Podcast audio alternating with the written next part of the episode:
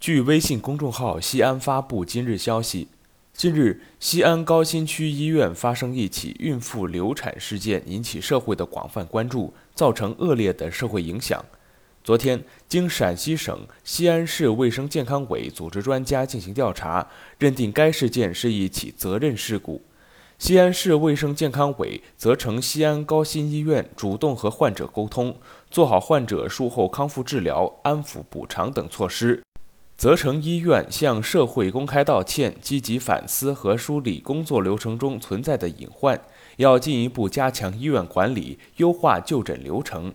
据悉，西安高新医院已经对相关责任人作出处理，总经理范玉慧被停职，门诊部、医务部相关负责人被免职。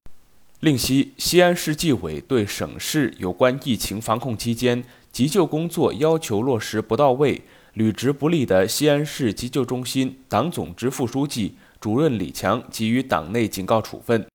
对落实省市关于疫情防控期间特殊人群救治工作要求不到位的西安市卫生健康委主任刘顺志给予党内警告处分。